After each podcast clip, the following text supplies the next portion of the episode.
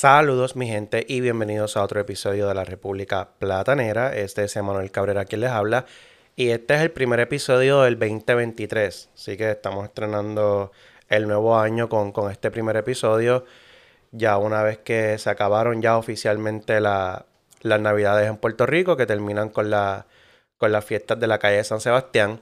Eh, y me alegra saludarles a todos eh, y estar de vuelta aquí con, este eh, proyecto.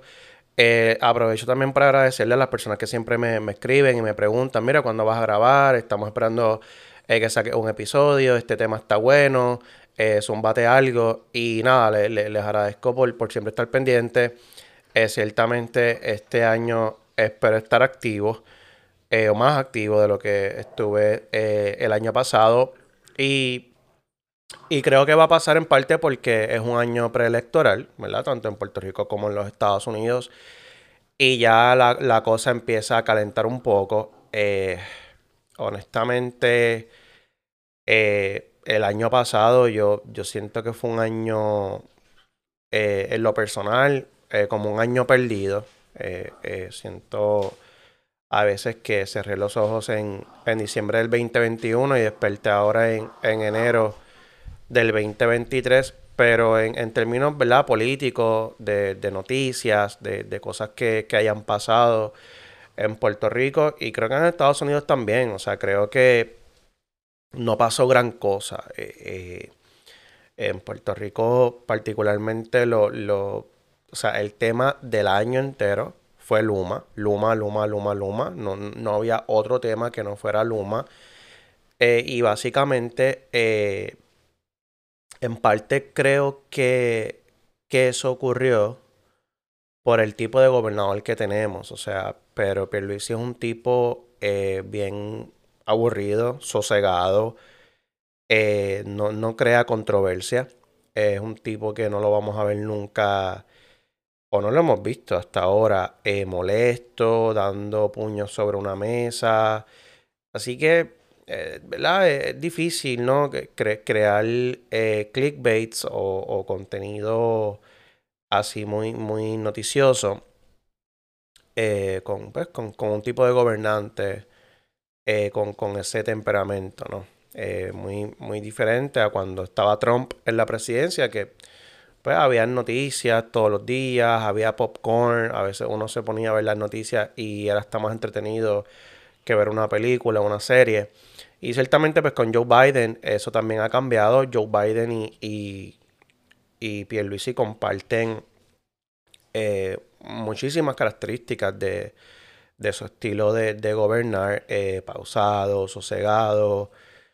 Eh, creo que también son figuras que dejan que su equipo trabaje, ¿no? Y no, y no, no quieren estar siempre en el spotlight sino que le dan, digamos, esa libertad a su equipo, por lo menos acá en Puerto Rico. Eso se ve mucho con el secretario de, Hacienda, que, siempre está dando conferencias de prensa y, ¿verdad? Y, quizás le quita un poco esa carga al gobernador de, tener que estar en, en, todas las conferencias de prensa hablando de todos los temas, cuando son cosas de que viene un huracán o algo, pues vemos a Nino Correa eh, como director de, la Oficina de, Manejo de Emergencias, que es el experto ¿no? en, ese tema. Entonces, creo que, creo, que, creo que en parte eso está bien, porque el, gobernador no, no debe ser, y ciertamente no lo es, un experto en todos los temas. ¿no? Tú, como administrador de un país o, de un estado tienes que estar pendiente a temas económicos, de salud, de educación, de seguridad y, o, en, el caso de Puerto Rico, ¿verdad? de, recuperación y, manejo de desastres naturales como inundaciones, eh, huracanes, etc. E, y, pues no sé, creo que eso, eso en parte está bien, pero nada, igual el punto es que eh, uno, ¿verdad? De los, de, digamos, de, de las razones por las cuales yo en un principio decidí comenzar este proyecto era para educar, ¿no? Educar en, temas quizás de, gobierno, de, cómo está organizado nuestro, eh, nuestro territorio. Eh, y, pues también en parte, ¿verdad? Educar eh, una vez que, que en aquel entonces eran las elecciones del 2020, ahora ya se acercan las del 2024, pues, pues educar entonces en cómo votar, ese tipo de cosas, ¿verdad? nada de de cargarle las maletas a un candidato o un partido, ni, ni, mucho menos, sino pues simplemente educar, ¿verdad? Por, por, el desconocimiento que a veces yo siento que ella fuera, eh, pues, por las conversaciones que tengo con, con, personas que quizás no están tan pendientes a las noticias como, como lo estoy yo o lo están la mayoría de las personas que escuchan este podcast. Así que, que nada, en parte, ¿verdad? Eh, eh, eh, le, le sigo bien honesto, o sea, yo a veces quería grabar eh, y no, de verdad que no, no, o sea, no, me motivaba porque es que, y, tú lo notas en, en, los, en las mismas noticias, o sea, en estos programas como Jugando a Pelota Dura, por ejemplo, que es un programa que, que lo, lo, lo producen todos los días, ¿no? De lunes a viernes, pues es difícil a veces y, y tú el mismo refrito, los mismos invitados y es por eso, porque ciertamente se acabó el COVID, eh, no, no, hubo eh, mayores desastres, en Puerto Rico sí tuvimos el huracán Fiona y sí causó daños, pero pues siempre va a estar el presidente de María y un huracán, ¿verdad? Que, que, que supere a, María en términos de, daños y de y, y pues de, de, de, cómo recuperarnos luego de eso, pues es difícil. Así que no, no, ni siquiera eso eh, ocupó demasiado el, el, el, tiempo, ¿no? En, los medios. Y nada, ya, ya, ¿verdad? Estando en un año preelectoral, eh, pues creo que, comienzan a haber noticias eh, de cara al 2024. Y pues eso es positivo. Así que en la medida en que eh, tengamos, digamos, contenido, contenido diferente, que no siempre sea lo mismo, pues creo que voy a estar grabando con, más frecuencia. Pero antes, eh, yo quiero discutir un, tema eh, que, se está, que, que, los que los que están pendientes de las noticias de Puerto Rico ha ocupado ¿no? las noticias en estos días. pero a mí me toca de cerca y probablemente el scope que yo les voy a estar dando es, bastante diferente a lo que se está discutiendo en los medios y es la situación con el puente atirantado de Naranjito. Que, dicho sea de paso, algo, algo curioso con, ese puente es que ese puente tiene nombre. Ese puente se llama Jesús Iscoa Moure. Esa persona nadie lo conoce. Eh, aparentemente eh, fue un ex legislador de Naranjito que, pues, que no sé, ¿verdad? Algo, algo importante habrá hecho en Naranjito y, por eso se bautizó ese puente con su nombre, pero es algo parecido al Choliseo, que nadie le dice el Coliseo José Miguel Agrelot, todo el mundo le dice el Choliseo, ¿verdad? Pues este puente es el puente atirantado, nadie lo llama por, por su nombre, pero, pero oficialmente ese, ese es el, el nombre, Jesús Iscoa Moure. Eh, y, ¿verdad? Los, que no, los que no saben, porque o, o residen en Estados Unidos o no están pendientes, este puente es un puente que, atraviesa el, río La Plata entre Tobalta, Bayamón y Naranjito. Y este puente se construyó, eh, eh, o sea, se comenzó a construir en el 2002 y en agosto del 2002, si no me equivoco, y se inauguró, entre comillas, porque eso. Eh, es parte de lo que voy a estar discutiendo, se inaugura en el 24 de octubre del 2008. Y esta fecha es súper importante porque fue a una semana de las elecciones del 2008. Y pues eh, es importante o se está discutiendo en estos días porque este puente se va a cerrar ahora el 30 de enero. De aquí a una semana este puente se va a cerrar y se va a cerrar por ocho meses. Ese es el tiempo. Ese es el tiempo que estima la Secretaría del DITOP que se va a tardar la, restauración. Ahora, ustedes saben que en gobierno y en muchos de estos proyectos, eso es un estimado, es puramente un estimado. Y si el gobierno dice ocho meses, probablemente va a ser un año y quién sabe si más tiempo, porque esto también depende de, de las lluvias, de, de, lo que estábamos hablando en su momento, de, de ¿verdad? De, de, fenómenos naturales, este, huracanes, etcétera. Que casualmente para esta área, esta semana, eh, o sea, hace una semana, es que se comienzan a ver eh, días de sol consecutivos. Pero yo les diría que desde, desde un poco antes de Fiona incluso, por lo menos no sé si luego de Fiona hubo días de sol también, pero ciertamente desde diciembre, eso fue llueve, llueve, llueve todos los días eh, sin parar. O sea, una, una, lluvia heavy que, pues de nuevo, eh, si está lloviendo en esa área, lluvias de esa magnitud, pues no, no sé cuánto eso pueda interrumpir o retrasar el, el, proyecto. Esto es importante porque, eh, primero, este puente, los que lo han transitado, así sea una sola vez en su vida, saben que básicamente desde su inauguración, este puente nunca ha estado en, su, en su máxima capacidad. Es decir, este puente siempre ha tenido un carril cerrado en cada dirección. Em, pero esta vez lo van a cerrar. O sea, no es que van a reducir el tránsito, no, no es que lo van a clausurar completamente y no vas a poder transitar por ahí y tienes que dar la vuelta por la carretera vieja que es la, la 167. ¿okay? Eh, así que nada, eh, por eso es que esto es noticia. Porque ustedes dirán, ah, pero porque estamos hablando de un puente que se inauguró en el 2008. Bueno, pues, pues esa es la noticia, que se va a cerrar. Y ya les dije, por ocho meses. Y pues quién sabe cuánto más tiempo. Eh, lo otro es, este puente, desde su construcción hasta su finalización, eh, tuvo un costo de 30 millones, 30 millones 700 y pico de mil dólares, em, digamos 31 millones. La reparación, la reparación de este, que esto es otro, otra, ¿verdad? otra cifra estimada, y ustedes saben también cómo son estos proyectos, que probablemente y ahora que estamos ante una inflación que, parece no tener fin, si los costos de los materiales continúan subiendo, pues eso va a tener que seguir eh, revisándose. Eh, pero por ahora el estimado son 26 millones.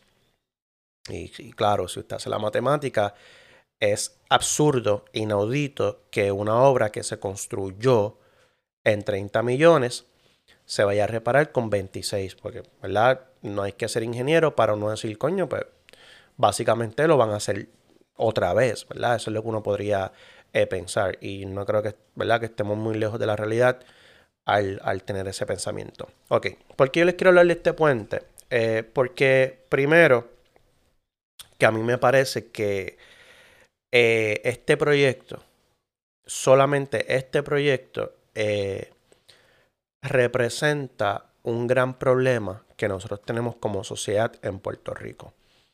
Y es la falta de planificación. Hay gente que habla de la mala planificación. No, la planificación nunca puede ser mala. Si fuese mala, no, no sería planificación. Este, es falta, es, esa ausencia de, planes, de, de, pensar proyectos, de estudiar la situación y encontrarle una, una solución al, problema, ¿verdad? Eh, y, ciertamente es, es lamentable que un proyecto que prometía ser una, una, una obra maestra de gran envergadura, eh, un atractivo turístico y ¿verdad? todo lo que, lo que se prometió en aquel momento, pues ahora básicamente se ha convertido en un adefesio, en un estorbo y que de buenas a primeras pues deja de, de, de quizás, digamos, mejorarle o resolverle la vida a las personas que diariamente transitan este puente, no los que vamos a chinchorrear para allá arriba, para la montaña, no, no, las personas que, que de verdad lo usan porque tienen que transitar por él diariamente, sea para ir a trabajar, a la universidad, etc. Ok, yo de nuevo, si usted ha escuchado las noticias, visto jugando pelotadura, leído el periódico de Puerto Rico, van a ver un montón de noticias de esto, de que la compañía eh, que, estuvo a cargo de la construcción eh, se, lavó las manos hasta cierto punto. hay gente que, que, acusa al exgobernador Aníbal Acevedo Vilá porque él le metió presión, digamos, a la, compañía constructora para inaugurar el, el, puente antes de tiempo. Y ya por eso les dije ahorita, la fecha es importante, 24 de octubre del 2008, una semana antes de la elección. Elección que él cogió una pela.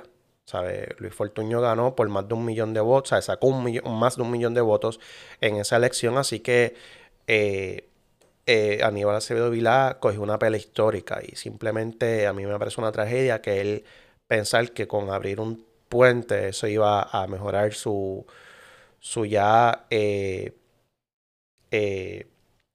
afectada imagen, imagen política, ¿no? Este, recuerden que luego de eso, Aníbal fue acusado por, por eh, un caso que tenía que ver con unos donativos, etcétera, que aparentemente él salió no culpable, pero, pero nada, eh, su, carrera política ciertamente iba en picada y yo creo que ni inaugurando siete puentes esa semana eh, se iba a salvar. Y pues como les dije al principio, yo quiero tocar una perspectiva distinta porque este puente eh, yo literalmente lo vi desde el día 1 hasta su finalización. ¿Por qué? Porque la finca de mi familia eh, y ciertamente eh, la casa de mis padres está al lado de este puente. así que yo escuchaba todos los días cuando dinamitaban la montaña para, para abrir paso a, esa carretera y la, cada vez que eso pasaba las puertas y las ventanas en mi, en mi casa retumbaban. Así que yo literalmente viví por muchísimos años eh, al lado de este puente. De hecho, eh, desde la construcción, desde que comienza la construcción hasta un par de años luego de la finalización. Eh, y conozco este proyecto de cerca porque, pues como les dije, la finca de mi, o sea, eh, e, estas cuerdas, estos terrenos eran de mi, de mi bisabuelo, que en paz descanse. Y pues eventualmente, eh, pues a mi abuela se le construyó una casa, a mi mamá se le regaló otra casa en otro, ¿verdad? En otro terreno cerca. Eh, mi tío también construyó eh, allí cerca. En, o sea, que, que, era, digamos, unos terrenos familiares. Este, al pie de la carretera 167, ¿verdad? Eh, justo al lado, había un negocio, un negocio, ¿verdad? Como de, de comida, un restaurante, ¿no? De, de bebidas alcohólicas, este, etcétera. Eso era de mi tío bueno, del tío de mi mamá. Eh, y así por el estilo. Este, también allí al frente de esas casas están todavía. Eh, hay tres casas. Esas casas eran de otro hermano de mi abuela y otro negocio que ese ya no está. Ese se creo que se, no, recuerdo si se expropió o fue que simplemente, ¿verdad? Se, se, cerró y, no se ha vuelto a usar y ciertamente eso fue hace mucho tiempo y la, y la estructura eh, pues, pues ya está bastante deteriorada, ¿no? Eh, ese era de, otro eh, tío de mi mamá. Así que por eso les digo, todos estos terrenos, yo nací allí, yo crecí allí y eran de mi familia. Y, por eso les quiero dar esta, ¿verdad? Este, este insight porque hay muchas cosas que no se dicen en la prensa porque o no se investiga o no les importa o no se sabe. Y, quiero ¿verdad? Eh, enfatizar en eso. Lo primero es que esos casi 31 millones que les dije que costó el proyecto inicialmente, ¿verdad? la estructura original, como está hoy en día, porque aún no se comienza la, restauración, eh, no podemos mirar el que ese puente costó esa cantidad de dinero. Probablemente construir el, el puente costó cerca de lo que va a costar ahora es repararlo. Todos esos millones adicionales fueron a varias cosas. Número uno es, si usted nunca ha pasado por ahí, pues le voy a explicar. Si ha pasado, pues, pues va a entender la, explicación.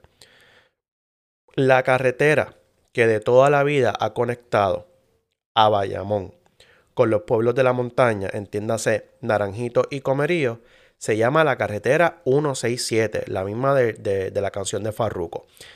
Eh, la carretera 167 es larga con cojones. Una carretera que comienza en Levitown, allá más arriba de Río Hondo, del mall de Río Hondo, y atraviesa todo Bayamón, con la ciudad de Bayamón completa, hasta llegar a lo que era el antiguo Puente Plata, que era una estructura antigua de un puente, que ese, puente se cayó también hace, hace tiempo. Eh, y, y entonces ahí se dividía entre si ibas para Naranjito o si ibas para Comerío. Si ibas para Comerío, continuabas en la 167. Así que por eso la, carretera 167, eh, mucha gente la conoce como la carretera de Bayamón a Comerío. Eh, porque literalmente te llevaba desde Bayamón hasta Comerío, hasta el pueblo de Comerío. Ok. Esa era la carretera que les digo, de toda la vida, de toda la vida, se utilizaba para conectar esos pueblos. Del otro lado del río, del río La Plata, no había nada. Ahí no había nada. Ahí lo que había era una finca, que yo recuerdo que habían vacas, porque yo, yo las veía desde mi casa. Ahí no había una carretera pequeña que luego la, la agrandaron, ni nada que se parezca. Literalmente lo que había era un monte.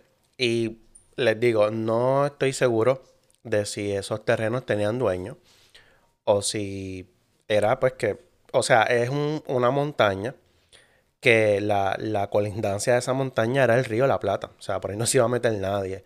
Y pues no sé si por eso era que la usaban para, para las vacas. El punto es que ese tramo de esa carretera que aún no llega a donde comienza el puente es, es extenso, o sea, es quizás 6, 7 veces el largo del tramo del puente que cruza sobre el río. Así que imagínense ustedes expropiar todos esos terrenos. Ya ahí ustedes empiezan a ver el, en dónde se fue el dinero. Ok, eso es del lado de Naranjito. Del lado de Toa Alta, que eran los terrenos de mi familia, pues acá era, era complicado, era diferente porque estos eh, terrenos, eh, pues sí, que, o sea, esto yo sí se lo puedo decir por propio conocimiento. Estos sí tenían dueño, porque pues, ya les dije, la dueña era mi bisabuela, que en paz descanse. Y eh, también habían casas. O sea, que quizás un terreno que lo que son vacas, tú sacas las vacas para el carajo y ya está. Pero acá, eh, cuando se trata de expropiar eh, viviendas, pues ustedes saben que el proceso es un poco más complicado. Así que yo, yo les digo, estos terrenos yo los conozco súper bien, o los conocía porque ya no existen.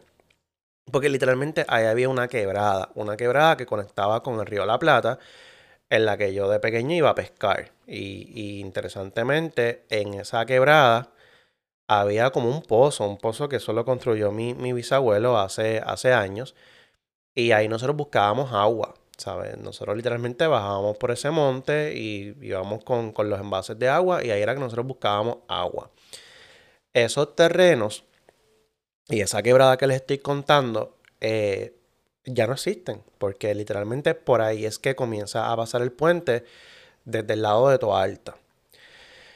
Y entonces, eh, como les estaba diciendo, eso fue objeto de disputas familiares eh, porque, como les dije, esos terrenos eran de mi bisabuela, pero eh, pues, mi bisabuela estaba viva.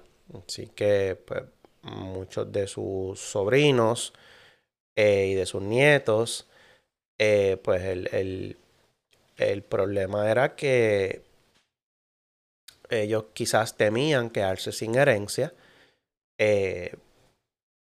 Si mi bisabuela cogía todo ese billete, porque literal, yo no recuerdo cuántas cuerdas eran, si les soy honesto, pero era, eso eran muchos terrenos. Y, les estoy hablando del lado del puente. Ahora les voy a hablar del otro lado, que también se expropiaron un montón de, de, estructuras. Ok, pues nada, el, punto es eso, o sea, mi, mi, mi familia segregó todos esos terrenos, eso les digo, eso fueron bochinches. Yo, yo estaba muy pequeño para eso, pero recuerdo eh, reuniones allí en casa de mi bisabuela, primos que yo nunca veía, ahí aparecieron, qué sé yo, gente que, que ah, mira, este hijo de tu tío, yo no nunca lo había visto en mi vida. Eh, un chorrete de abogados, de agrimensores, nada, eso les, digo, eso fue en mi familia, eh, digamos, objeto de mucha, de mucha controversia, ¿no? Eh, que, ¿verdad? El que haya estado en bochinches de herencia, pues se debe sentir identificado porque aparentemente eso es algo bastante común. entonces, del otro lado del río, que es el lado de Bayamón, por donde pasa la 167, ahí también se expropiaron eh, estructuras porque lo, que les, lo, que les, lo que les conté hace un momento del negocio que era como un restaurante de mi tío, la vista es hermosa hacia, hacia Río la Plata. Entonces esa vista iba a tener de frente el puente. Ese negocio lo expropiaron y ahora es supuestamente un, mira, un mirador. En aquel mirador no hay nada. Allí no pasa nada. Allí a duras penas separa a alguien por, lo que les voy a contar ahora, que, es algo bastante lógico. O sea, si estás cambiando el flujo del tráfico de una carretera a otra, pues qué carajo la gente se va a parar allí a mirar si, si no hay nadie pasando por allí.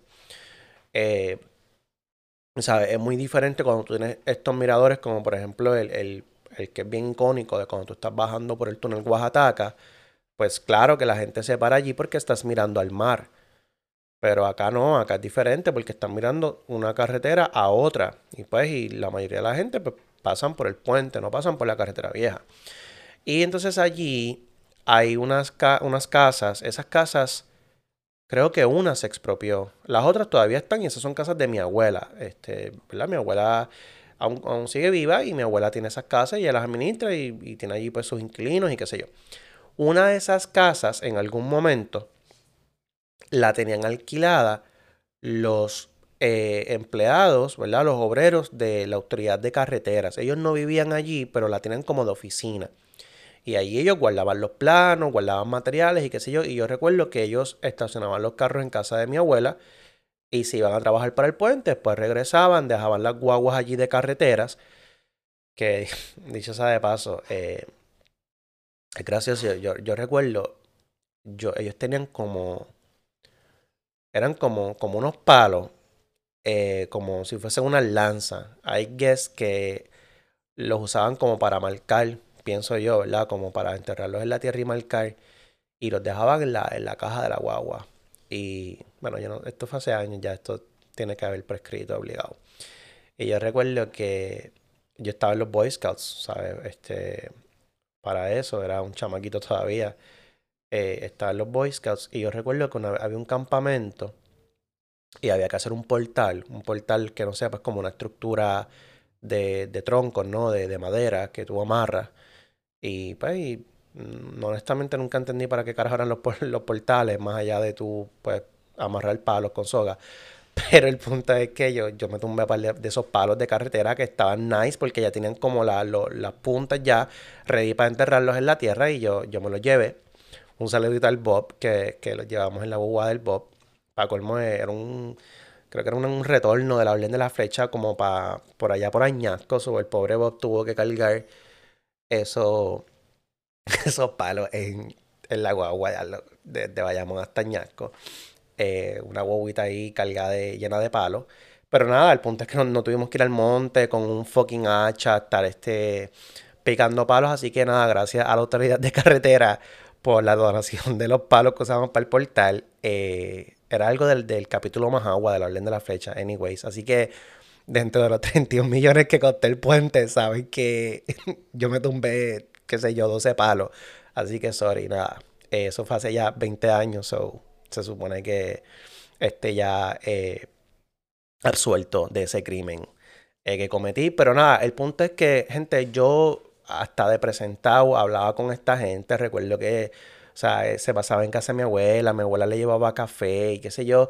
Lo que les quiero decir es que yo, o sea, este, este puente es como, como, es, es difícil para mí separar lo que fue mi, mi, mi adolescencia, digamos, de, de, la construcción de este y el desarrollo de este puente.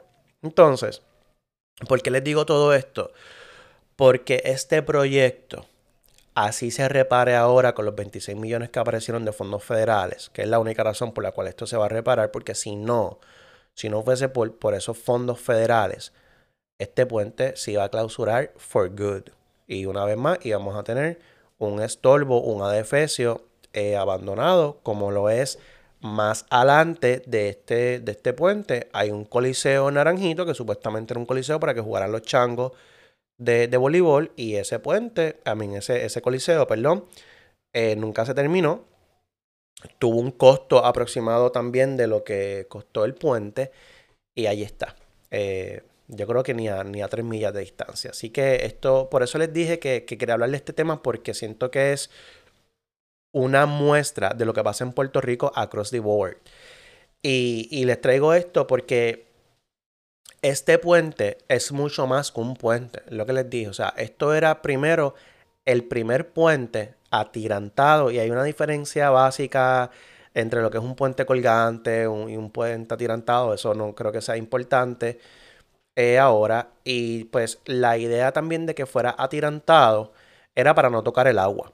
¿okay? Ustedes saben, por ejemplo, el, puente este que está por de la autopista la 52, la que te lleva a Ponce. Ustedes saben que si ustedes se meten por las carreteras estas de Calle, este, van a ver los pilares, esos gigantes de ese puente. Pues esos pilares iban a tener que estar dentro del agua. Eso iba a afectar el, el agua, digamos. Eh, así que nada, eh, la idea de hacerlo atirantado también era minimizar el impacto ambiental, pero volvemos, esto iba a tener también un atractivo turístico, esto era una gran promesa, por eso les digo que esta gente expropiaron al otro lado de la carretera eh, unas estructuras para hacer miradores y para supuestamente mejorar la carretera 167 para que la carretera 167 se convirtiera como en una carretera panorámica para ir a apreciar el puente. O sea, esto era, esto iba a ser aparentemente el Golden Gate de Puerto Rico. Por eso es que se gastó tanto dinero y por eso es que dentro de este proyecto se incluyeron muchos otros mini proyectos que comprendían esta gran obra maestra que iba a ser el desarrollo de la montaña. La política, como todo en Puerto Rico, también estaba involucrada porque, pues, también había una, ¿verdad? Un, digamos, un interés de ciertamente conectar eh, los pueblos de la montaña con, el, con la zona metropolitana. Eh, y pues al usted hacer eso, también mantiene contenta a la gente de la montaña y pues ya ustedes saben, más gente contenta, mayor acceso, digamos, para candidatos eh, políticos, pues más, más votos.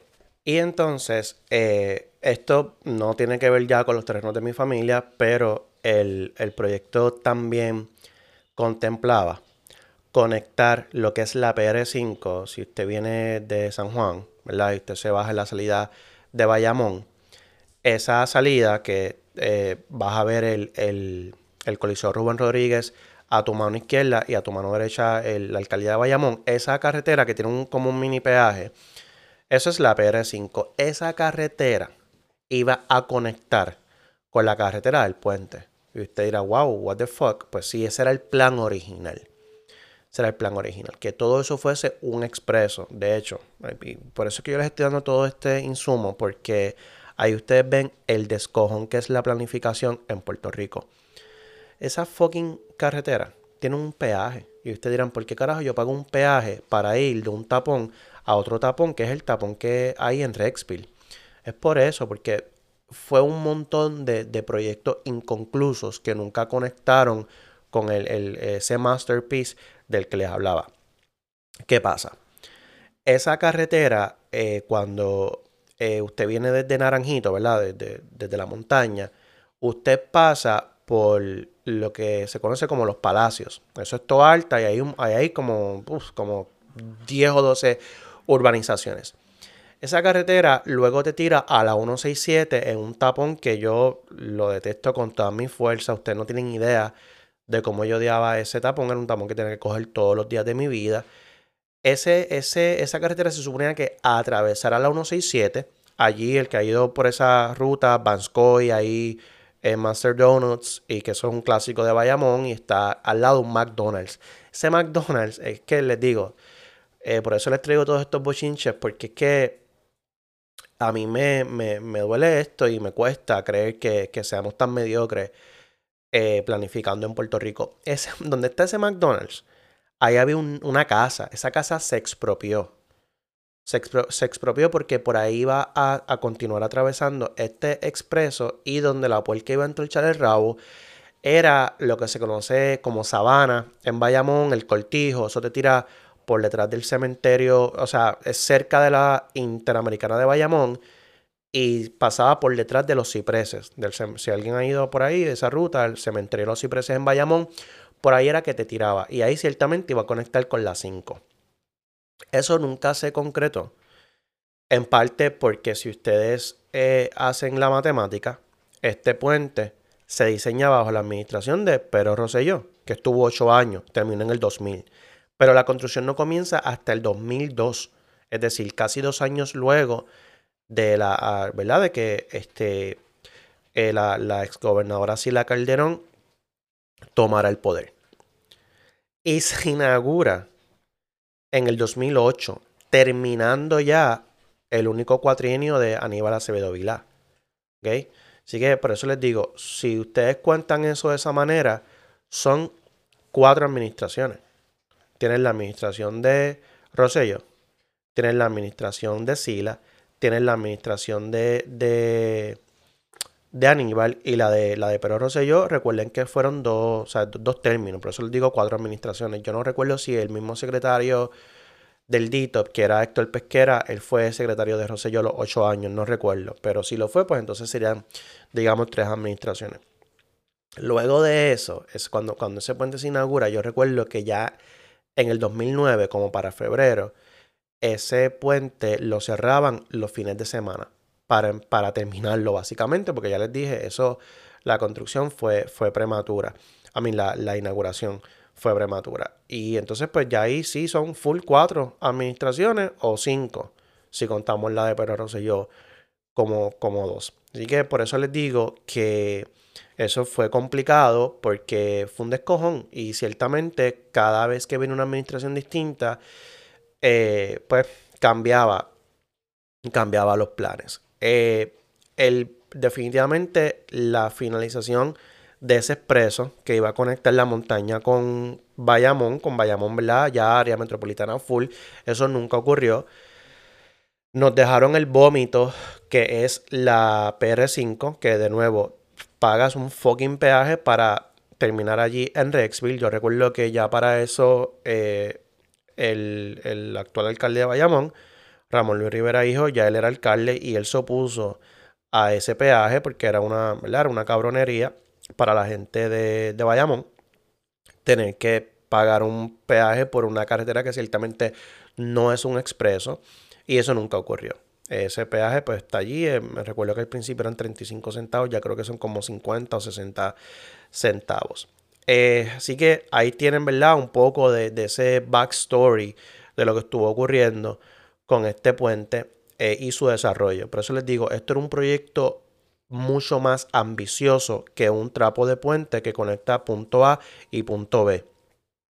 Esos 31 millones que fue el coste inicial, les digo, incluye todas esas expropiaciones de terrenos que nunca se usaron para lo que se expropiaron. Como les digo, donde se donde se expropió el, la casa, que ella, que ese terreno luego estuvo vacío un tiempo, ahí luego pues se lo vendieron a no sé quién carajo para que hicieran un McDonald's. O sea, es estúpido. O sea, es como que pues donde había una casa hay un McDonald's. Eh, lo otro es, lo otro es este, que esa, ese puente, la, ¿se acuerdan que les dije que había una montaña y que esa montaña tiene una, tiene una carretera que es lo que empieza a conectar eh, la, la, la, montaña con, con Bayamón. Esa carretera, yo me acuerdo que cuando la empezaron a, que empezaron a romper la montaña, los, los mismos empleados de carretera que le dije que mi abuela estaba al día con todos estos bochinches, parece que no hubo pruebas de suelo o las pruebas de suelo, pues no sé qué pasó, pero el punto es que ellos tuvieron que cambiar el proceso. Las excavadoras que tenían no funcionaban porque se dieron cuenta que esa piedra no era tierra, era piedra de verdad, la piedra esta que es como azul. Y por eso fue que tuvieron que meter dinamita. Por eso les dije al principio que recuerdo de cuando las puertas en mi casa retumbaban por la dinamita. Eso fue una de las cosas que empezó a complicar ese proyecto. Otra cosa que pasó, recuerdo, fueron unas lluvias, unas lluvias torrenciales que también eh, retrasaron muchísimo el proyecto. Y eso se lo puedo preguntar a varios miembros de mi familia, que estoy seguro que se saben este bochinche mejor que yo. Eh, ahí hubo varios accidentes. Ahí hubo varios accidentes y muchas de las cosas que se comentaron es que con lo que les dije, con los cambios de dirección y de administraciones políticas, digamos que la, obra se, pues se, cambiaba la manera de construirla. Eh, ahí murió un, el supervisor de la obra, eh, que yo, pues, esa persona también lo conozco por los Boy Scouts, porque era el hijo de un famoso Scoutmaster de una tropa de caguas. Y esa gente era todo un peliculeo. Esa gente llegaban allí en, helicóptero. Yo recuerdo que cuando los helicópteros iban, la gente se paraba en la carretera a mirar, porque cuando iba el helicóptero siempre era como que, pues también a, lo mejor estaba eh, la gobernadora, Aníbal, este, así la Calderón en su momento, luego Aníbal, y todo era un show off. Em, esa persona en la inauguración del puente murió. Murió, cayó, cayó desde, una, desde uno de los pilares del puente y pues nada, murió. Eh, y creo que adicional a él hubo otros accidentes durante la construcción de la obra. Eh, algo que eh, se, y no, ¿verdad? Esto es lo que recuerdo que, que siempre se decía, es que se suponía que la plataforma, esa gran placa, que es lo que, lo que el, ¿verdad? desde que tú dejas la tierra, empieza a estar, digamos, por encima del agua. Esa, plataforma, como les dije, el, puente atirantado no toca el agua. Lo que hace es que con esos eh, tirantes, ¿no? Los, cables, eso, pues mantiene esa, esa plataforma en su lugar, eh, sujetándose desde los dos grandes diamantes esos que son gigantescos de, hormigón. Eh, esa, esa, plataforma se suponía que se ensamblara ¿verdad? al lado y luego se, se montara. Eh, con helicóptero, supongo yo. Eso no se hizo así por, por cuestión de, presupuesto. Y aparentemente el problema que tiene el puente, que a todas estas no, les he dicho todavía porque es que lo, están cerrando, es por unas ondulaciones. Unas ondulaciones heavy. Yo, eh, cuando vivía en casa de mi mamá, yo solía correr por ahí. Yo, yo le daba la vuelta, pues bajaba por los 167 y subía por el puente. Y yo, pues, obviamente corría por el, paseo, que era el, carril cerrado. Y está cabrón, o sea, los carros literalmente era como una montaña rusa. O sea, y esas ondulaciones, y claro, sí, todos los puentes se supone que vibren, porque si son rígidos, pues la, estructura, ¿verdad? Este, se cae. Pero no es ese tipo de vibraciones.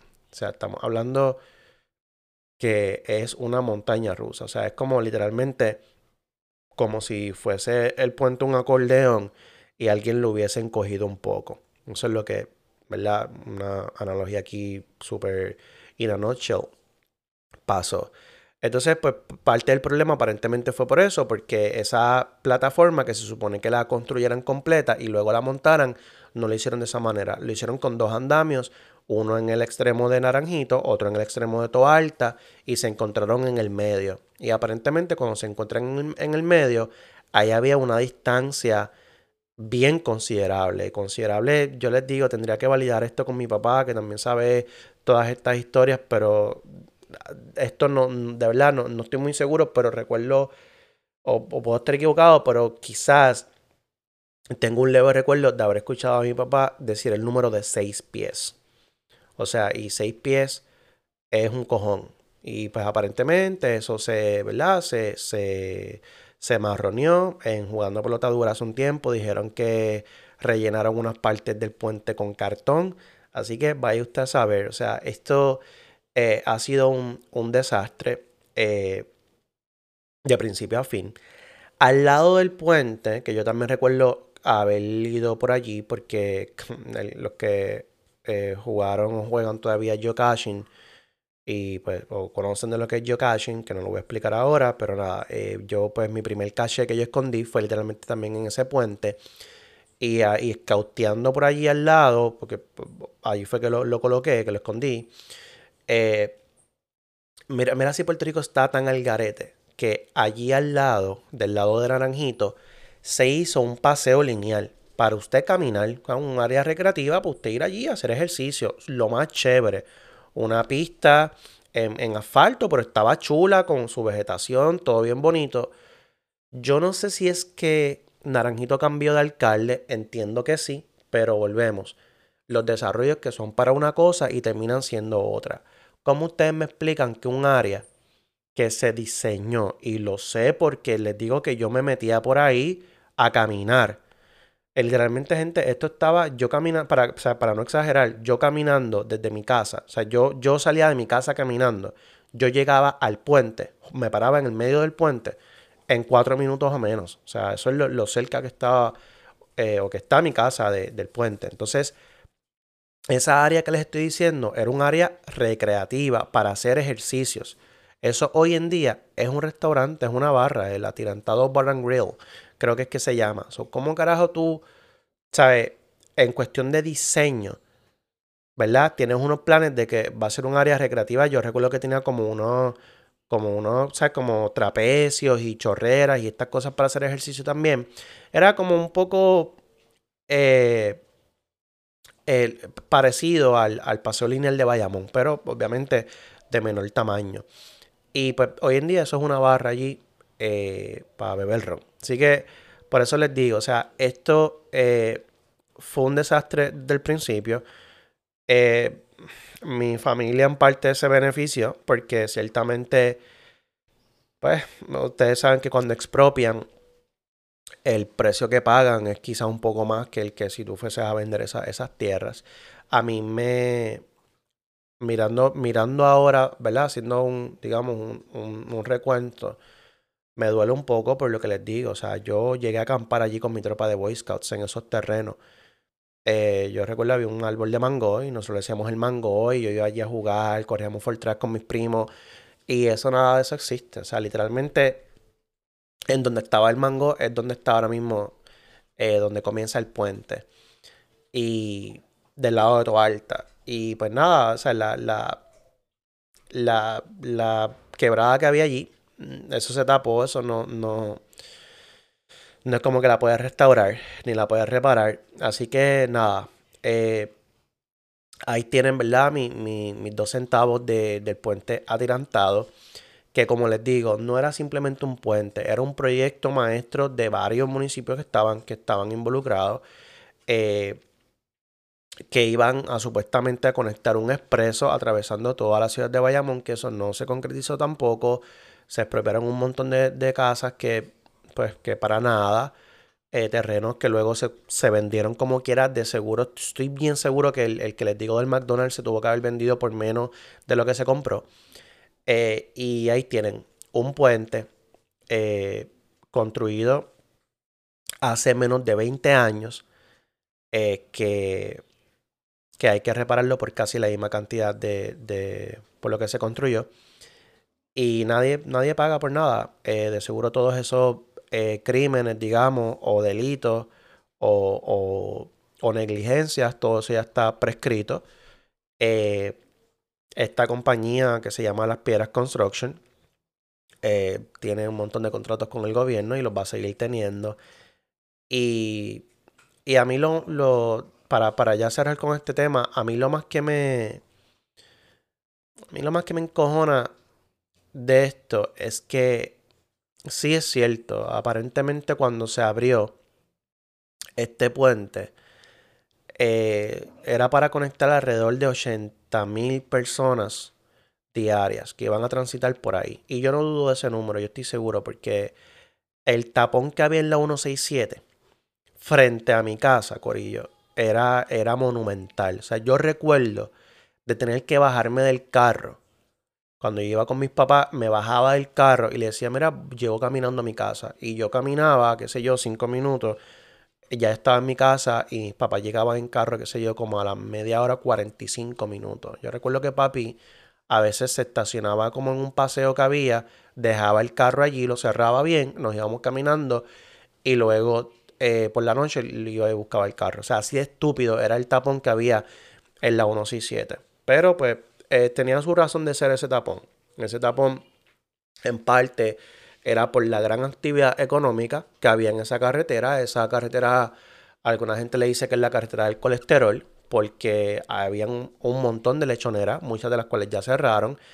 Eh, allí había mucha actividad económica, o sea, allí habían gasolineras, habían talleres de mecánicos, farmacia, este, ¿qué más hay por allá arriba? Un autoparts. Yo recuerdo que había hasta un, un videoclub en su, el trailer video club creo que era que se llamaba en sus tiempos había ah, está todavía una panadería o sea muchísima actividad económica que, que, se murió se murió por completo como pasa todas las veces que tú haces un expreso y la gente pues obviamente por acortar el tiempo pues deja de verdad deja, deja de transitar por por la, la carretera vieja no como como luego se le llama.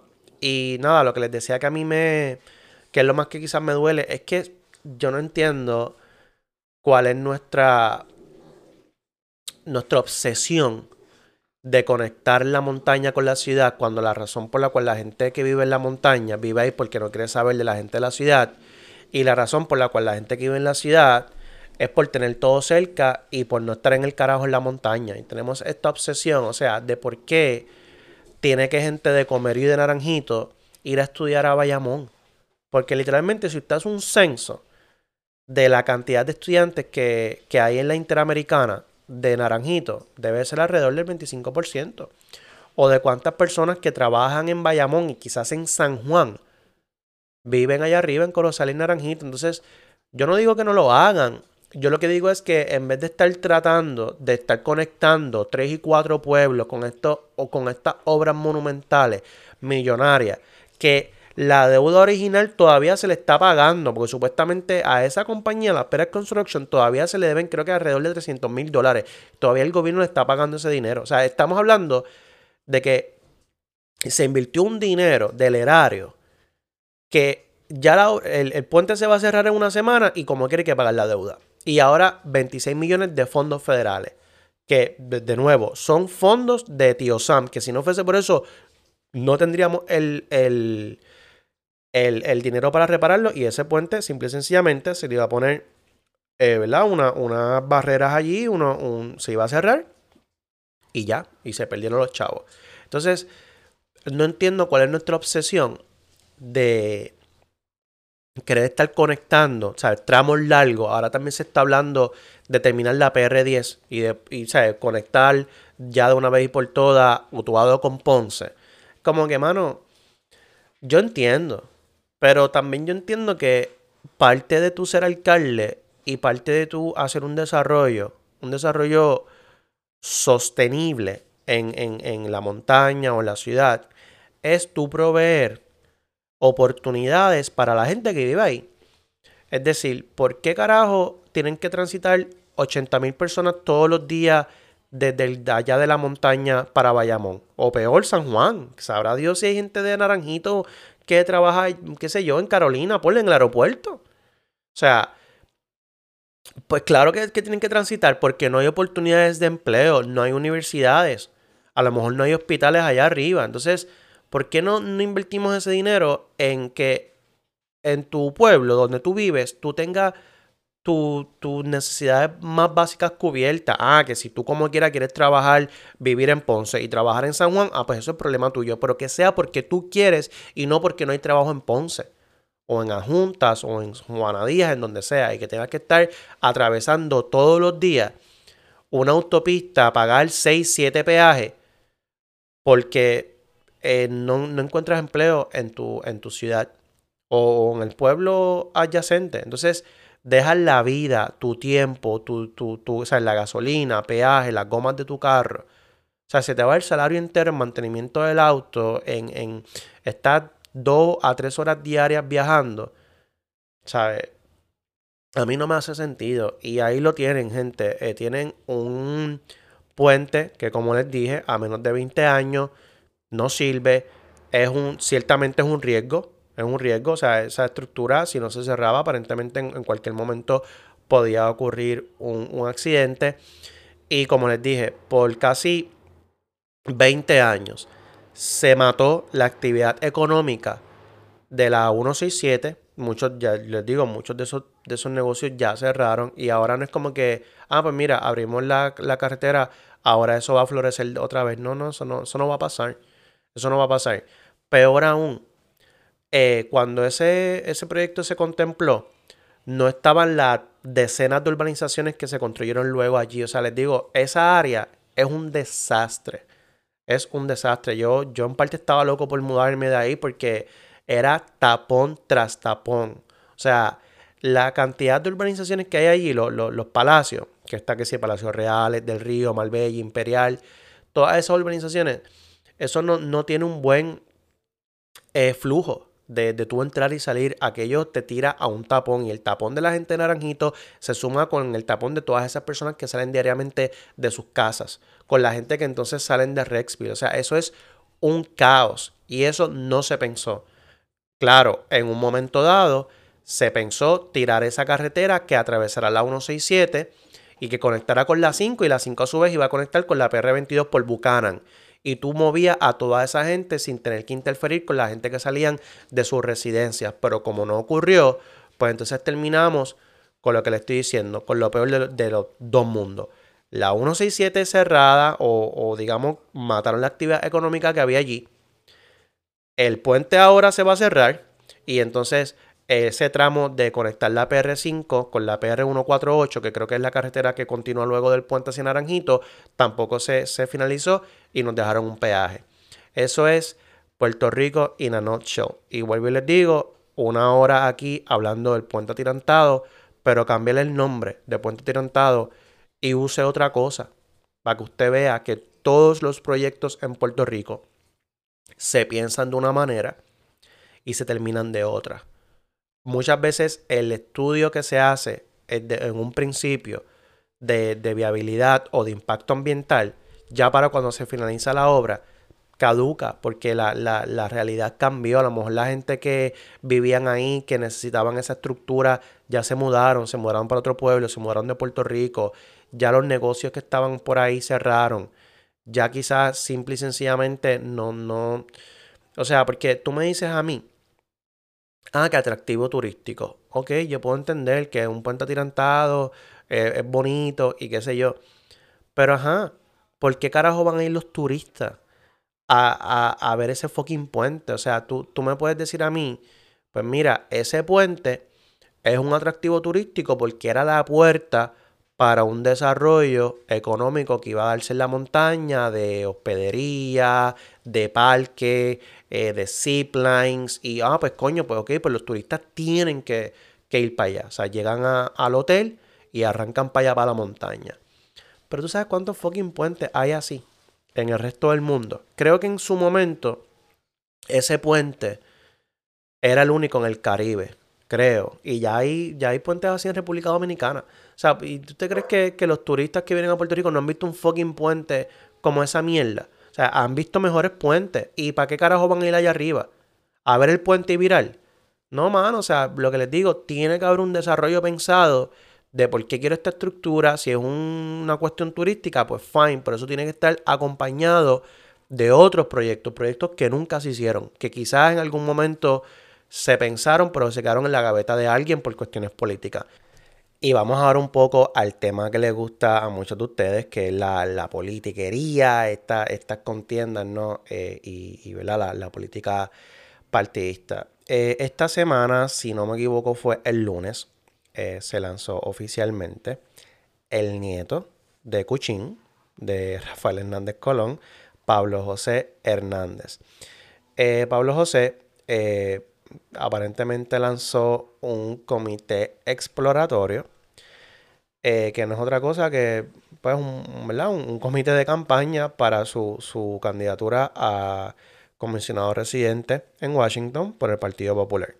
Él lo hace de esta manera por si se arrepiente o, cambia de parecer, pues entonces poder utilizar este dinero para, para otra carrera. Y también creo que el FEC, eh, ¿verdad? La, la, como si fuese la comisión de elecciones, pero federal, aparentemente también exige, ¿no? O sea, los deadlines son distintos y exige eh, este tipo de, creación de comités y de, y de someter documentos con tiempo y aparentemente él, él lo está haciendo bien está, ¿verdad? Este, preparándose y, yo y creo que es mejor tú tener un comité ya eh, ready para tú entonces correr y que tú entonces decidir correr y no tener la estructura montada.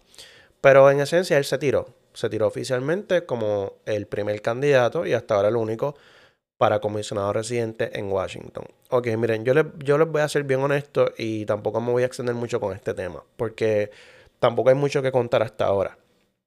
Lo primero, lo primero es, eh, yo tengo una opinión que yo no sé si la gente la comparte conmigo de lo que es el puesto a Washington eh, o a comisionado residente. Sea, eh, mi opinión es que esto es un puesto innecesario, decorativo, decorativo y hasta cierto punto un insulto de la metrópolis de los Estados Unidos, del imperio hacia Puerto Rico, para que Puerto Rico se crea que no es una colonia.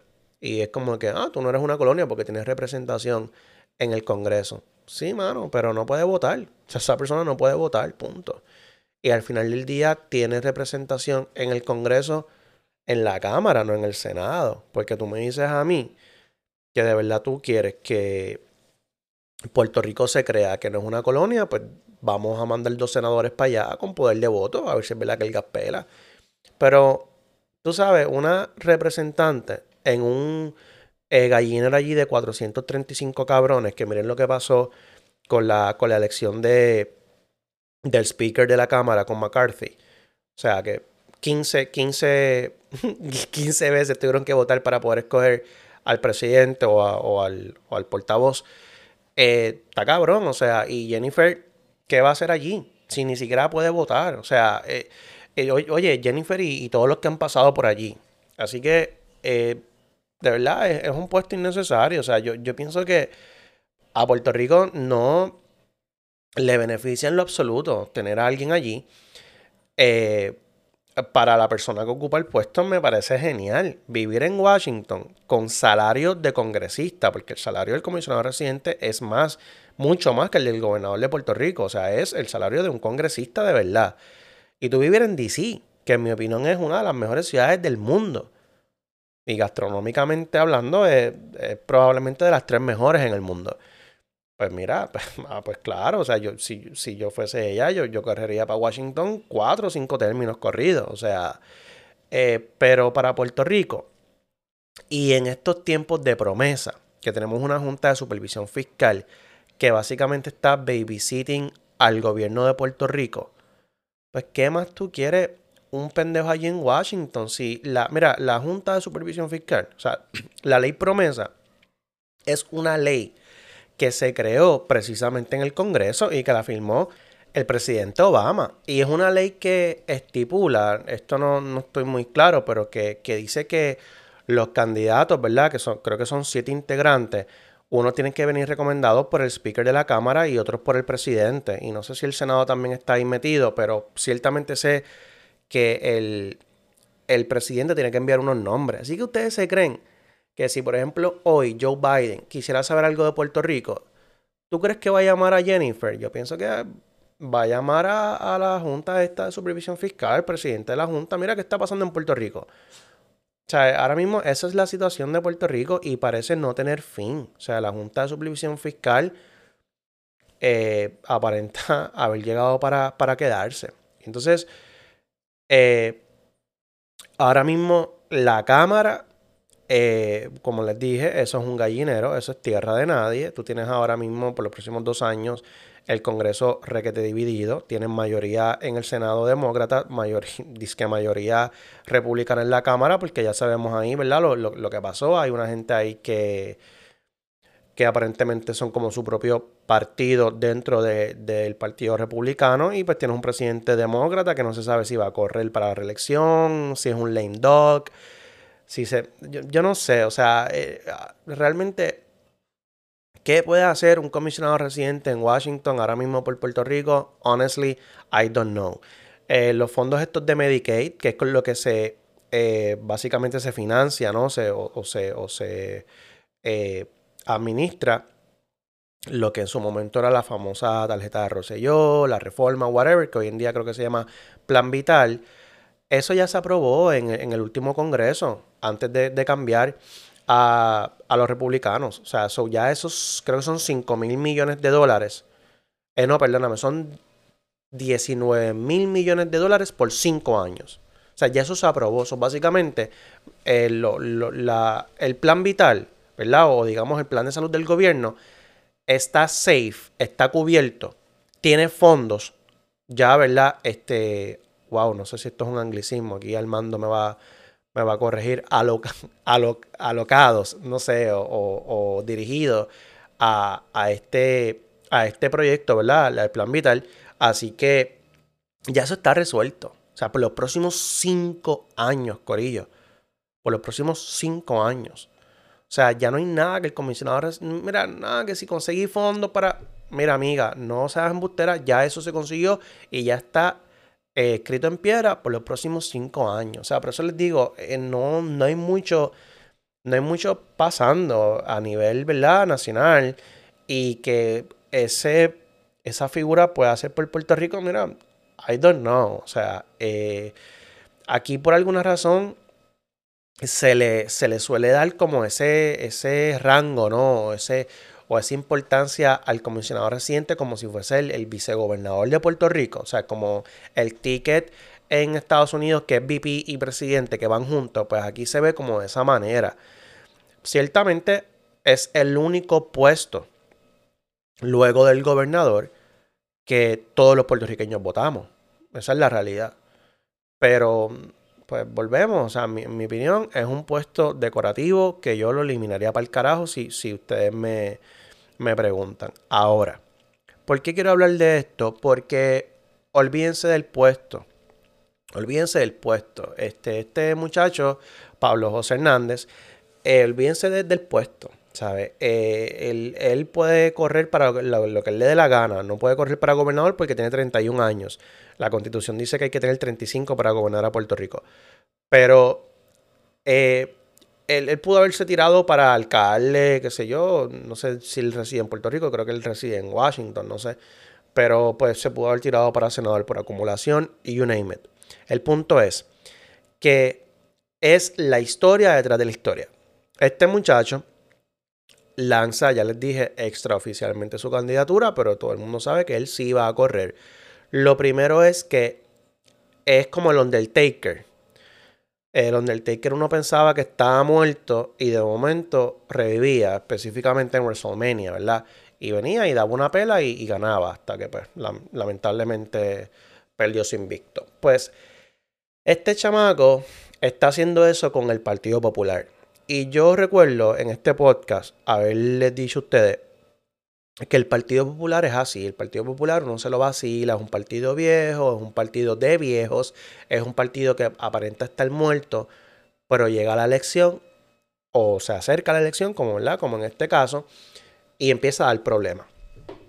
Y lo que, lo que yo quiero discutir es eso, es, es lo que está creando eh, Pablo José Hernández, que algunos le llaman el huevito, porque ¿verdad? Su, su, su abuelo le decían el gallo, a su papá, este, que es José Hernández Mayoral, le dicen el pollo, así que pues, ¿verdad? El, nieto del gallo y el hijo del pollo, pues es el huevito. Así que José Hernández, eh, en mi opinión, lo que ha hecho es darle un segundo aire al Partido Popular. El Partido Popular, de nuevo, yo me lo vacilo todos los días, pero es un partido que, que hay que tenerle respeto y que uno nunca lo puede ni descartar y mucho menos subestimar. Este muchacho, lo primero que hace es ya sentar la pauta. Eh, se rumoraba que el, otro hijo también, ¿verdad? De un ex político, una, figura del Partido Popular, de Héctor Ferrer. Héctor Ferrer precisamente, eh, ¿verdad? Lleva el mismo nombre de su fenecido padre, que en paz descanse. Pues él era otro candidato que se rumoraba que, le interesaba aspirar a Washington. Yo, de verdad, ya me atrevería a descartar esa, esa candidatura porque es como dicen a veces, el que da primero da dos veces. Y, yo creo que, que, Pablo José lo hizo muy bien. Creo que eh, ya, o sea, ya, ya es el candidato. Y, en, la, en la política también, esto yo lo he discutido aquí en el pasado, es que en la política no pueden haber vacíos.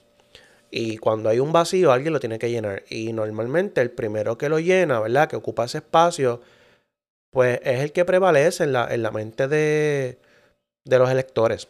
Y ya pienso que es muy, o sea, es muy difícil tú pensar, eh, comisionado residente del PPD, no atarlo al nombre de Pablo José. Ya creo que ya con, con, con este anuncio él consiguió atarlo a esa, a esa campaña. Queda mucho camino por recorrer aún.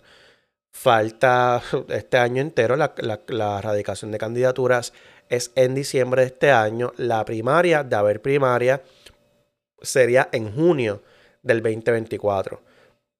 Eso es sumamente peligroso porque te deja a solamente, eh, pues, no sé cuándo sea la fecha, cinco o seis meses, dependiendo de cuándo sea la fecha de la primaria, de, de verdad, de, tú recuperarte, digamos, de, esa contienda, el que, el que prevalezca, para entonces a, enfocar tu, tus cañones, ¿no? En, en, en, la, en tu contrincante de, la elección general. Y si Jago va para Washington una tercera vez, yo no, de verdad no, no veo posible como ni José ni Pablo José, ni, ni, ni ni ningún otro candidato del Partido Popular y mucho menos de Victoria Ciudadana o del PIB puedan ganarle a Jennifer, porque Jennifer, eh, eso sí tiene bueno ese puesto, que es un puesto que te permite zafarte de los temas de Puerto Rico. O sea, es un puesto que tú, cualquier eh, follón que pasa aquí en Puerto Rico, ah, no, yo estaba en Washington, ¿no? Yo estoy enfocada en Washington trabajando para traer fondos para Puerto Rico, ¿ves? Y entonces ese, ese juego de pies que te da esa posición, pues creo que es bueno. Y creo que por eso Jennifer ha... Bueno, mira si Jennifer ha sido tan, tan brillante en su desempeño que, que Jennifer eh, se pudo zafar del tema de Ricardo Rosselló. De verdad, de, de, lo que pasó con, con Ricardo Rosselló, ella salió también que, que revalidó como, como comisionada residente. Y por eso les digo, e, es una posición que sí se presta muy bien para eso y en ese aspecto pues es difícil atacarla. Eh, ciertamente Jennifer no ha tenido oposición, eh, básicamente nunca. Este muchacho pues sí la, la está tratando de fiscalizar, pero volvemos. O sea, ¿qué carajo tú puedes fiscalizar? O sea, ya aprobaron los 19 mil millones esto. Entonces, él, en una entrevista él dijo, se aprobó no gracias a ella, sino a pesar de ella. Ok, amigo, pero volvemos. ¿Qué carajo puede hacer ella? Ella no vota, ni tú vas a votar tampoco cuando estés allí. O sea, por eso les digo, es bien difícil fiscalizar ese puesto.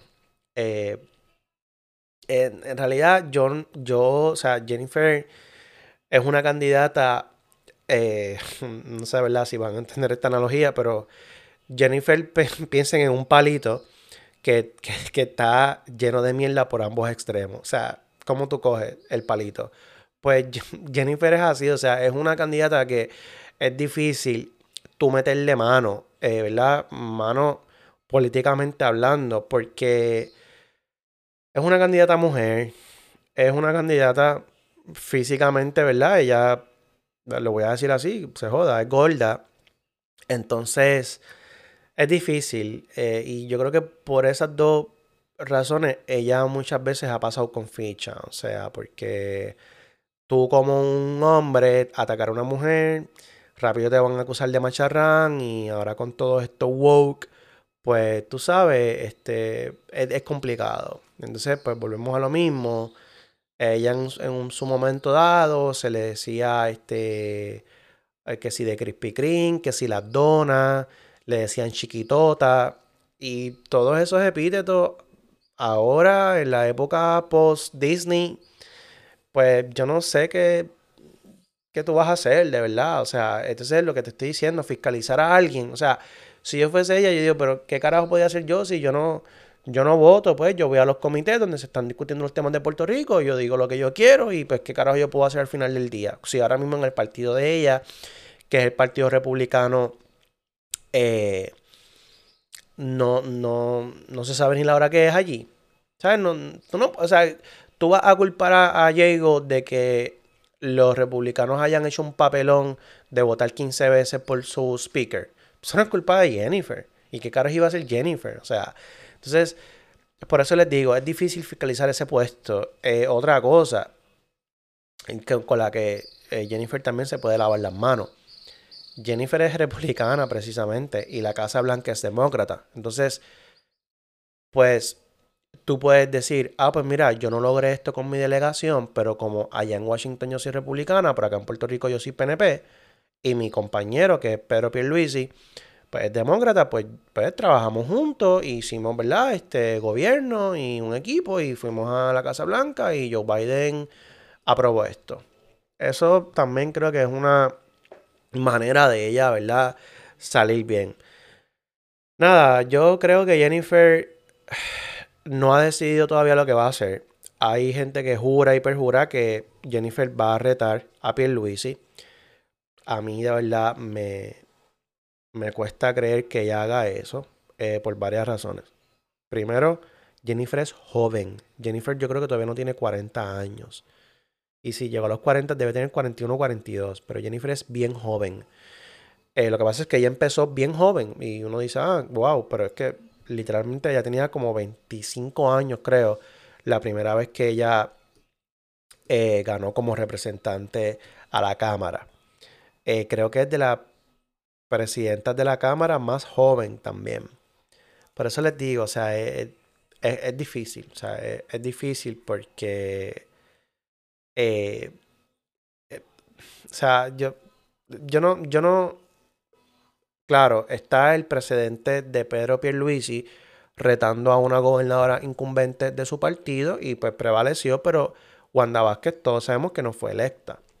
Pero Pierluisi sí es electo. Entonces tú meterte ahí en una primaria, pues yo no sé. Yo eso mm, lo voy a dejar para luego, hay que analizarlo luego, que tengamos un poco más de datos. Yo pienso que a Jennifer le gusta ganar que para ella es importante ganar y yo creo que ella sabe que es una línea para Washington. Si Jennifer va de nuevo un tercer término para Washington, y recuerden que un, tercer término de comisionado residente es de cuatro años, aquí no se vota cada dos como, como en Estados Unidos. Eh, o sea, no, no, no hay midterms. Pues yo, yo creo que Jennifer, nadie se va a atrever a retarla. Para Washington, nadie se va a atrever a retarla. Ella tiene ya mucho dinero recaudado.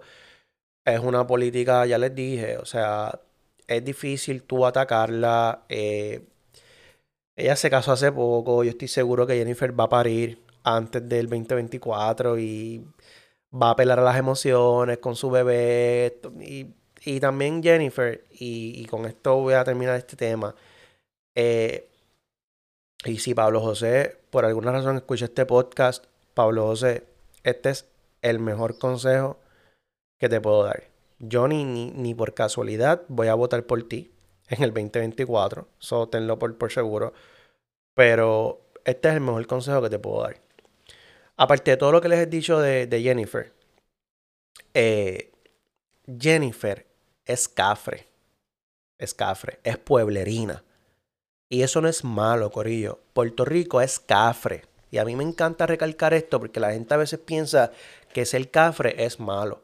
Y no, no, no. Ser cafre es ser puertorriqueño. O sea, Puerto Rico es cafre. Y a veces nos gusta imaginarnos un país diferente. Y eso está bien. Pero no puedes comparar a Puerto Rico con Japón. Porque Puerto Rico no es Japón. Puerto Rico es cafre con cojones. Mira, yo, yo piensen en esto, piensen en esto. Y yo, y yo sé que aquí me escuchan más puertorriqueños en la diáspora que en Puerto Rico. Yo. No hay cosa que a mí más me encojone que ver los fucking carritos de compra tirados por el carajo. Qué cosa más cabrona, brother. Y no importa dónde tú vayas, porque tú dices, ah, Walmart. Pues tú sabes, Walmart quizás va a la escoria. No, no, no, no, no. Es que pasa en Costco. En Costco es donde menos pasa.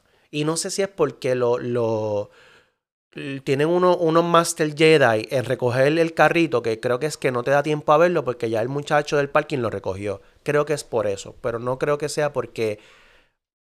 Puede también haber algo de eso, quizás, pero no lo he estudiado. Tengo que hacer un estudio científico de este tema.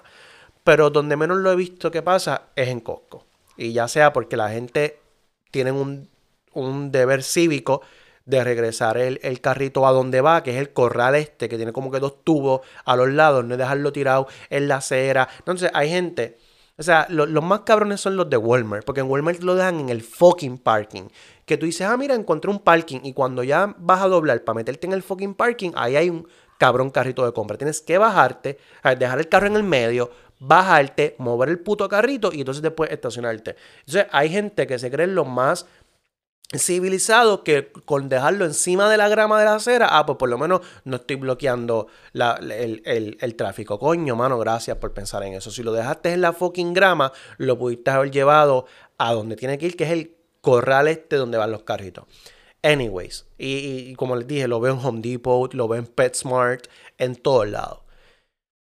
Yo, yo, yo dije, pues puñeta, yo tengo que empezar por mí. Y yo en Costco siempre me tengo que estacionar en el carajo y se lo juro, siempre lo hago sin fallar, pongo el carrito en donde va, así tengan que caminar una longa. Ayer casualmente estaba comprándole comida a los perros. Y, coño, en PetSmart tienen esta mierda que tú, o sea, curbside pickup, whatever. Pues nada, el punto es que casi siempre lo compro por ahí y voy y, me entregan la comida en el carro. Pero vi a esta muchacha, me, me, me fijé porque compré el mismo saco de comida que, que compro para mis perros. Coño, sí, sí, sí, Purina me auspiciara este podcast, mano. Purina, mis perros comen Proplan, por si acaso. De verdad que un, que un coño, un, 20% de descuento por lo menos cada vez que voy a comprar no, no estaría mal. Pero nada. Eh, el punto es que, eh, y, no me estoy desviando del tema, sé exactamente lo que, lo que les quiero hablar. Eh, yo veo a esta muchacha, mira, compró purina, ok, cool. Y la veo que el carro de ella estaba en el carajo, aparentemente, porque vi que cuando, cuando ya yo salía, ya estaba, eh, eso fue en el mall de Rexville, está Pesmar y ella estaba por Little Caesars, que queda bastante retirado, y la veo con el carrito. Y yo dije, coño, ¿para dónde va esa muchacha? Pap, y la vi que metió el carrito de PetSmart en el corral de PetSmart. Porque a veces pasa también que que si son tiendas, ¿verdad? Que están cerca para la pues entonces se mezclan los carritos de PetSmart con el de Amigo. No, no, no. Ella lo metió en el de PetSmart. Y dije, coño, pues mira, ya somos dos personas que tenemos ese, ese civil duty. Yo creo que es una cuestión más de millennial y de Gen Z que estamos haciendo eso. Porque honestamente los viejos son unos cabrones y dejan los carritos tirados. Y ahí es que tú ves la falta de de eso mismo, ya lo dije, de civismo, de, solidaridad, de, no ser un cafre, de no ser una mierda de ser humano en algo tan sencillo como regresar el carrito de compra a donde va. Entonces, a lo que voy es a que nosotros no podemos negar nuestro ADN, o sea, somos cafres y, somos desordenados y somos indisciplinados. Entonces, yo no, estoy, yo no estoy diciendo que cuando Jennifer González va a hacer compra ya deje el carrito tirado. Lo que estoy diciendo es que ella no puede negar de dónde viene. Corillo, Jennifer González se graduó de University Gardens y el que me conoce y me escucha sabe que yo soy proud de haberme graduado de University Gardens. University Gardens es una escuela pública, por más que le quieran decir que es de blanquitos, de guaynabito, elitista, you name it. Sí, hay que pasar unos exámenes para poder entrar, pero es de gente de escuela eh, es una escuela pública para gente pobre, gente pobre con, con dos dedos de frente, ¿ves? Pero pues no deja de ser pública. So, ahí tú tienes un contraste. Este chamaco viene, es egresado de perpetuo socorro. ¿Sabes?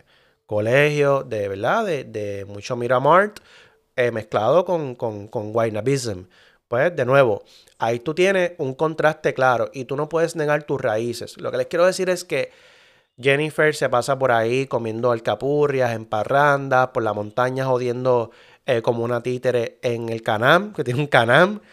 Eh, entonces, eso, eso a la gente le gusta. Ella baila, baila hasta abajo, perrea, baila merengue, salsa. Este chamaco ya admitió el, el mismo lunes que no sabe bailar. Y Puerto Rico, por alguna fucking razón, estamos obsesionados con que los candidatos a puestos políticos tienen que bailar. Si no baila es un mal político y no puede gobernar si no baila. Esto, esto está cabrón. Pero el punto es que Jennifer, eso le sale natural. Entonces, este chamaco, Pablo José, por eso te dije que este es el mejor consejo que te puedo dar. Si yo, yo estoy viendo que te estás esforzando, de hecho, él, su, su, su gimmick de campaña es no mires mi apellido, mira mi resumen. Tremendo. O sea, papo, tú estás ahí porque tu abuelo fue gobernador de Puerto Rico. Otherwise, tú serías ahora mismo presidente de la juventud en Ponce. ¿Sabes? No, no, no te creas que, que no estás ahí por tu apellido. Pero puedo entender por dónde él viene. Creo que sí es lo correcto que tú digas, mira, mi papá es fulano de tal, mi abuelo fue gobernador de Puerto Rico, una gran figura en Puerto Rico, un gran gobernador en mi opinión, eh, un hombre de Estado un político muy decente. Este, y, me gustó cuando dijo eche para adelante, eche para adelante.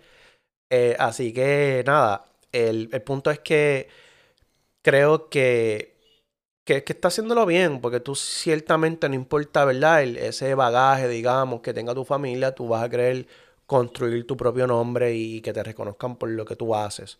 Y creo que eso está bien. Pero a lo que voy es a que, eh, ya le dije, el Guaynabism se le sale por los poros y está tratando de ser calle, pero no le sale porque es forzado. Solo lo que te voy a decir, Pablo José, y este es mi mejor consejo, es, mano, lo estás haciendo bien. Lo estás haciendo bien porque estoy viendo que estás intentando ser más cafre, ser más pueblerino, pero no puede ser forzado, mano. Vete, vete por ahí a vete para la montaña, comete un cuajito allí en Guacaros Pop, en Dorado. Este, vete para allá, para pa Yauco, y comete unas chuletas cancán en la Guardarraya. Comete este, una. Eh, que estos cabrones le dicen empanadilla, pero un, pastelillo de chapín allí en el triángulo de Guayanilla. Este, vete a correr full track para allá, para Junta y a joder, métete en un río, vete para Salto Curet en Maricao y tírate allí este, en el río. Eh, que te vean por ahí bebiendo medalla y alcapurria. Me la puedes beber Michelob también, que se joda. Eh, pues, eh, si quieres unas buenas alcapurrias, en el auténtico, en Vega Baja, durísima. Pero, mano, que no sea un photo op. No puede ser un photo op. Tiene que ser natural. Esconde tu, tu, equipo de, de, marketing. Escóndelo para el carajo. Vete solo. Vete solo, relax. Y comparte con la gente. Que sea genuino. Tu celular, déjalo en el carro que si van a ver fotos de esas mierdas en las redes sociales, de tú comiéndote una empanadilla, donde sea, brother, la gente lo va a subir. Y si es orgánico, si es que sale de la gente, mejor todavía. Eso es lo mejor que tú puedes hacer. Pero que no sea forzado, porque es que si es forzado, no se ve. O sea, no, no, no, no se aprecia, mejor dicho. Y ya nosotros hemos caminado ese camino, Corillo. O sea, eh, Tú tienes un resumen, en mi opinión, bastante impresionante. A tu corta edad, 31 años, eres graduado de Harvard, bachillerato y escuela de Derecho en Stanford. Eh, pues, ¿qué te puedo decir? Tenemos un expresidente del Senado y egresado también de Escuela de Derecho de Stanford, Eduardo Batia, un hombre eh, súper intelectual, inteligente, brillante, pero nunca pegó en la política. O sea, nunca eh, pudo ser alcalde de San Juan, que lo intentó dos veces, y mucho menos gobernador de Puerto Rico, que lo intentó y perdió y se desapareció de, del mapa de la política puertorriqueña. Puerto Rico aborrece esos resúmenes de que si Stanford, que si, que si Harvard, hermano, este, eh, Rubén Berríos también eh, fue a Georgetown y a Oxford. O sea, un resumen más impresionante que el de que el del mismo Rubén Berrío, no, no creo que haya muchos por ahí. Y pues, un hombre también que nunca pudo llegar a, algo más que, que, senador por acumulación de, su partido y, porque existe una ley de, minoría. Y duele decirlo, pero ese resumen no, le impresiona a la gente de barrio y de campo. O sea, esa gente quiere políticos con los pies en la tierra que se parezcan a ellos. Y, de nuevo, la masa en Puerto Rico es cafre, es pueblerina, es humilde y pues si de verdad quieres conocer y parecerte a esa gente, tienes que hacerlo del corazón. Así que nada, mi gente, ahí los dejo. Espero que les haya gustado este episodio y por favor compártanlo. Compártanlo con sus amigos, con sus panas, porque pues algo que, ¿verdad? que me va a ayudar eventualmente si quiero seguir creciendo con este proyecto es que más personas me escuchen. Así que hasta la próxima.